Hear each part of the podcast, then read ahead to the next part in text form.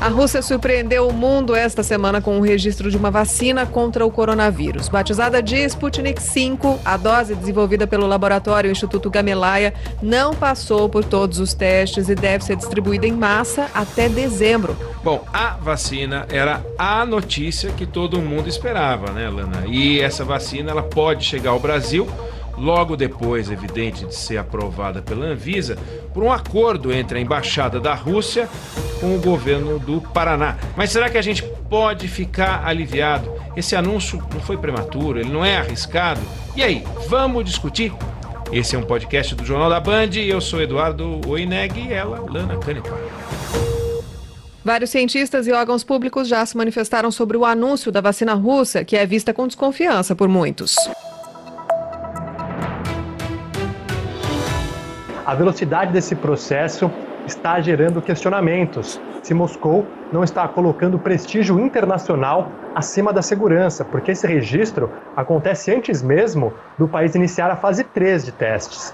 Mesmo assim, o governo russo garante que essa vacina é segura. Para entender o processo de pesquisa e produção de vacinas e trazer um panorama dos estudos que estão acontecendo no Brasil, a gente recebe o imunologista Jorge Calil, diretor do Laboratório de Imunologia do Instituto do Coração, INCORE, líder do grupo de cientistas da USP, que estuda uma das vacinas contra a Covid-19 aqui no país. Queria que o senhor explicasse em que pé estão os estudos aqui no Brasil e essa pressa para acessar uma vacina pode ser perigosa? E parece que nós estamos revivendo a, a corrida espacial que eu vivi quando eu era criança. Para ver quem é que chega, quem é que é mais forte na ciência e que vai chegar em primeiro lugar. Isso não é muito bom. É, inclusive, esta, esse anúncio da, da vacina russa é muito prematuro, eles testaram pouquíssimas pessoas com fase 1, fase 2, não publicaram nenhum resultado, a comunidade científica não está acompanhando, e além disso, eles nem começaram a fase 3 e já querem registrar a vacina. Isso é mais para dizer que registraram antes, mas existem outras vacinas que teriam muito mais dados científicos para poderem registrar se fosse o caso. Existem os órgãos de controle, a gente tem as agências eh, nos países mais avançados e tem a agência no Brasil também que monitora e não permite a entrada das vacinas simplesmente. Não vai entrar um medicamento que vem de outro país simplesmente porque ele foi anunciado. Esses sistemas de controle, eles, eles vão uh, funcionar nesse caso, né? ou seja, vão se guiar pela ciência e não pela pressa? Sem dúvida alguma, as agências regulatórias a grande segurança que nós temos para que os medicamentos que cheguem sejam bem estudados e que não, haja, não, haja, não se corra nenhum risco. Então, sem dúvida alguma, essa vacina não vai chegar de repente no Brasil, ela tem que ser feita uma, uma fase 3.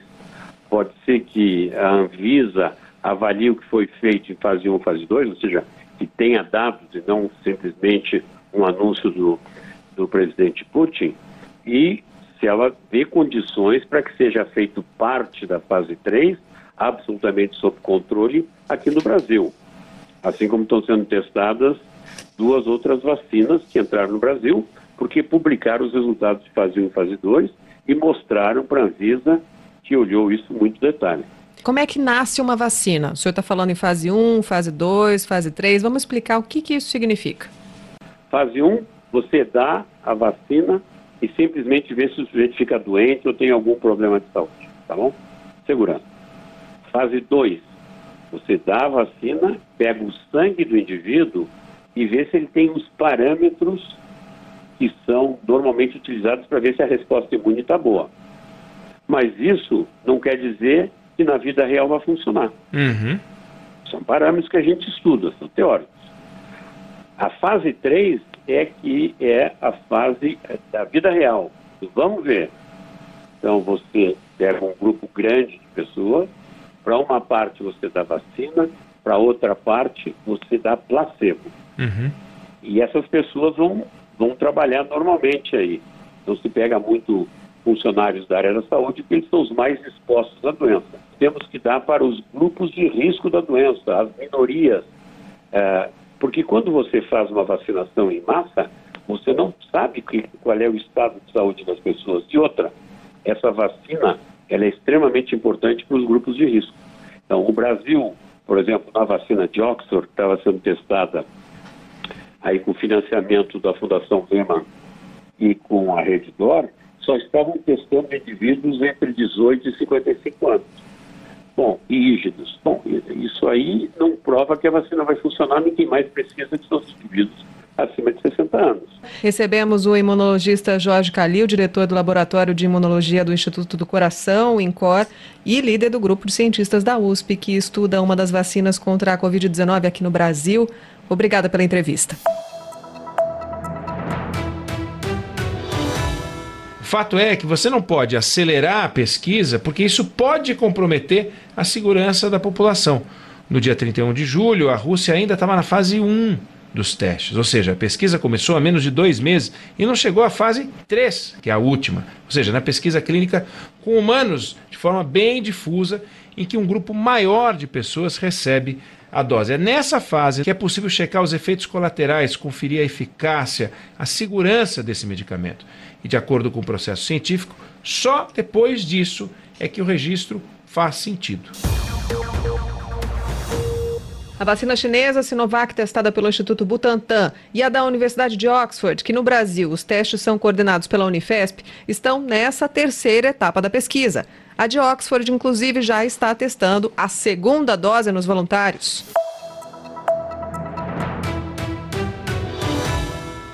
Autorização da Agência Nacional de Vigilância Sanitária, voluntários que receberam a primeira dose da vacina desenvolvida pela Universidade de Oxford poderão tomar o reforço um mês depois.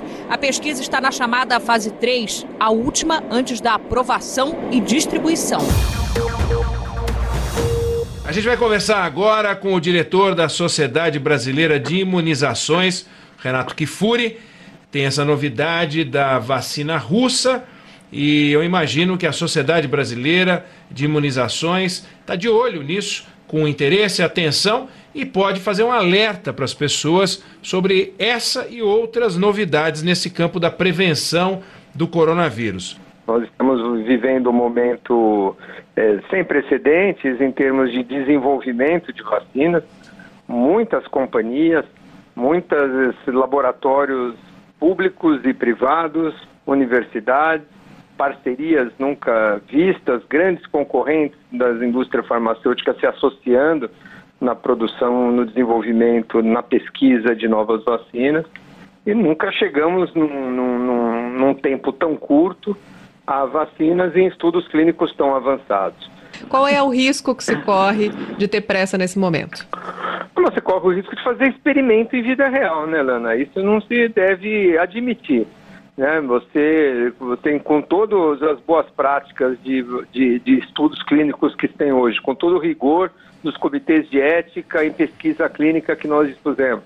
Nós não podemos hoje submeter seres humanos à pesquisa clínica fora é, do ambiente controlado, que são os estudos aprovados por esses comitês de ética em pesquisa. Então, você fazer é, avaliações ou você fazer pesquisa em campo aberto com vacinas que não foram testadas, que não cumpriram com rigor esses passos dos estudos científicos, você coloca em risco a população. Então, esse tempo da ciência é necessário para acompanhar indivíduos vacinados por um período X de tempo, que demonstre que a vacina continua segura, que ela continua protetora. Então, esse tempo mínimo é necessário. Não é possível a gente encurtar, dá para encurtar aspectos de produção, dá para encurtar aspectos de aprovação, regulatórios, licenças para estudos. Isso tudo burocraticamente se consegue reduzir mas o tempo da ciência é impossível. Agora, quando o senhor fala a vacina, e o senhor se refere no o paciente, a pessoa, na verdade é, são plurais, né? A vacina ela reage de uma forma diferente no corpo de uma pessoa, no corpo de outra pessoa, e como ela reage de formas diferentes, a gente pode ter diferentes é, é, resultados para uma mesma vacina, né? E as pessoas ficam achando que existe a vacina. Exatamente. Excelente pergunta, porque isso nos permite discutir um pouco do que, do que se esperar desses desfechos desses estudos de eficácia. Nós podemos avaliar uma vacina sobre a eficácia protetora para formas graves. Quantas mortes ela evitaria? Quantas hospitalizações ela evita, evitaria? Quantos casos leves ela evitaria? Porque se eu tenho uma vacina que evita formas graves, protege 90% das hospitalizações, mas não funciona tão bem para as formas leves, talvez já seja bastante útil. A gente protege, sei lá, 40%, 50% das infecções, diminui, mas diminui 90% das formas graves, internações e óbitos. Teria excelente resultado numa pandemia. Ou temos vacinas, por exemplo, que pode ter uma ótima performance, uma eficácia protetora muito boa em adultos jovens saudáveis, mas como vamos para grupos de risco, diabéticos, cardiopatas, eh, idosos, onde geralmente essas vacinas, ou as vacinas de uma maneira geral, têm uma eficácia diminuída, nós podemos ter prejuízo na resposta. E ela, às vezes, até não ser tão interessante de ser aplicado, aplicado nesses grupos. Vacinas que podem ser contraindicadas para grávidas, para quem tem algum tratamento que baixe sua imunidade. Então, nós temos que aguardar a vacina que dispusermos, qual será o perfil não só de segurança dela, mas de eficácia nesses diferentes grupos. Né? E, e volto a dizer, não só em risco contra a Covid com essa vacina, mas toda uma credibilidade das vacinas num, num cenário onde a gente já vive muita discussão sobre a, a, a, as fake news, os grupos anti-vacinas. Eu acho que a gente está num momento delicado. Queremos uma vacina assim com rapidez, mas sem abrir mão desses critérios rígidos de licenciamento de produtos seguros e eficazes. Agora, a vacina vai chegar ao mercado em algum momento lá pelo ano que vem. E, e o momento em que ela vai chegar é completamente diferente do momento que a gente vive hoje. A gente está vivendo o auge da pandemia no Brasil, mas ao final do ano que vem o clima pode ser completamente diferente. É, de que forma a, a, vacina chegando naquele momento ela pode é, ser recebida? Olha, quando se trata de prevenção, o ser humano, de uma maneira geral, ele é movido à sua percepção de risco. Então, quando você está sob risco de uma epidemia, de febre amarela, de sarampo, de covid, você enfrenta filas, dorme na, na porta da, do posto de vacinação para receber uma dose. É, já vimos cenas de pais arremessando filhos por cima de portão para conseguir ficar dentro de um posto de saúde para receber uma que fila. É. É, nós já vivenciamos situações desse recentemente no país, né? Passa-se esse período epidêmico, a, a, a, percepção do risco cai, a mídia não noticia, a busca por vacinas, essa mesma vacina, fica completamente esquecida e muitas vezes nós precisamos provocar, insistir e fazer campanhas para que a adesão ocorra de maneira é, é, importante ou significativa como a gente gostaria. Então essa, infelizmente, é, é uma, eu acredito que seja uma característica do ser humano de, de se preocupar com a sua prevenção quando ele se sente ameaçado. Você tem toda a razão quando diz que a, as vacinas chegarão num momento muito diferente desse. Nós já temos pesquisas no Reino Unido, na França, nos Estados Unidos, mostrando que parcelas significativas da população já não tomariam a vacina nesse momento que, principalmente na Europa, a epidemia já passou. Algo perto dos 25% a 30%. No começo da pandemia era 11%. Então nós temos já um crescente em locais onde a epidemia já está mais calma, de pessoas que não tomariam a vacina. Não porque são contra a vacina, mas porque acham que não tem tanto risco, que a doença não é tão grave assim, já saiu daquele imaginário. Então, esse é um obstáculo que nós vamos ter que vencer sem dúvida. Para quem ficou animado com o anúncio do registro da vacina russa e achou que por um acaso poderia ser vacinado ainda este ano, o que o senhor diria? Eu acho que a vacina russa não tem nenhum dado que se possa ser analisado, né? Beira algo que parece inacreditável anunciar uma vacina que não que na comunidade científica não há nenhum nenhum estudo publicado de eficácia, de segurança, nem dezenas de pacientes, nem centenas, quanto mais em milhares. Então, isso é, no, no cenário internacional, a própria Organização Mundial de Saúde coloca essa vacina no seu, no, nos seus registros, no seu pipeline lá como fase 1, uma vacina candidata muito lá atrás ainda.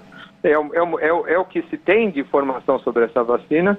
Eu acho extremamente temerário você colocar em público uma vacina que não tem estudos é, para ser aplicada na população. É. Uma vacina, hoje, como foi anunciado pela Rússia, jamais seria aprovada por qualquer agência de vigilância é, sanitária americana, é, australiana, europeia ou brasileira, no caso aqui da Anvisa.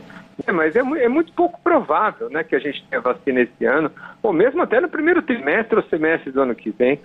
Essas vacinas precisam demonstrar eficácia, precisam ter esses resultados avaliados, publicados, revisados pelos pares, submetidos às agências regulatórias, iniciada a produção, destina, depois distribuída né, para os países que vão receber. E quando receber uma, um primeiro lote dessas vacinas, serão para todos os brasileiros. Nós vamos ter um, uma, um pequeno lote, talvez de 10, de 15 milhões, depois de mais dois, três meses, outros 10, 15 milhões. Então, para vacinar a população brasileira inteira, para mudar o cenário, para termos impacto na pandemia, vacinando 10 milhões ou 15 milhões de brasileiros, não será num primeiro momento. Então é preciso ter muita cautela e transparência na comunicação com a população. Tem muita gente esperando a vacina chegar esse ano para poder pular carnaval em março ou para fazer seu plano de viagem logo.